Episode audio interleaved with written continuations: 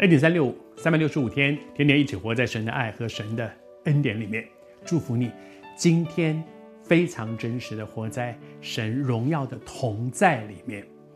我们在分享到说，基督再来的时候，主再来的时候，我们说世界末日啊，主再来的时候，没有人知道什么时候是世界末日。圣经上讲的，没有一个人知道。所以，如果有人告诉你我知道是哪一天，他就一定是骗人的，一定是。因为圣经上讲了，没有一个人知道，但是会有一些迹象提醒我们，这些事发生的时候呢，就是主来的日子近了，好像产难的妇人开始阵痛了一样。开始阵痛就已经生了吗？没有，但是开始阵痛了，表示快要生了，而且真的很快了，不是说啊快了快了快了那个说说罢了，不是，是真的马上就要生了。而在这个时候，求主帮助我们赶快。警醒预备，而怎么预备呢？在这段经文里面提醒给我们一个很棒的一件事情，是说，你去看见你周围人的需要，你看到他们的需要，然后你去满足他们的需要，去服侍他们，你所做的就是一个极美的事。这件事情，主说。你坐在他们的身上，你坐在那个乞丐的身上，你坐在那个失业的人身上，你坐在那个在病医院里面都没有人去看他的那个那个病人的身上，就是坐在主的身上。人会满足别人的需要，去服侍别人。第一步是看，是看见的。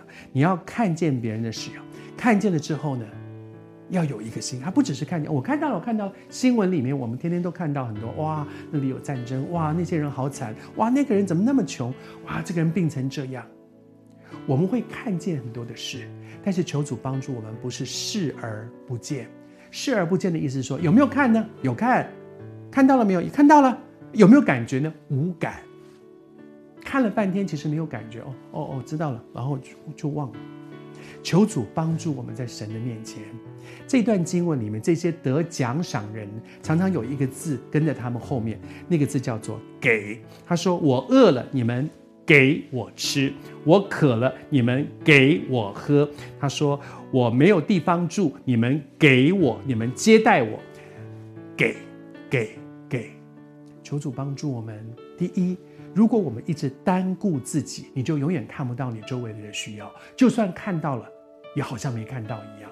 视而不见，而当我们真的看到了，求主给我们一个爱和怜悯的心，好像耶稣基督走遍各城各巷，看见许多的人就怜悯他们，因为看见有一个怜悯的心，就会有接下来的行动，里面有怜悯，外面就会有给的行动。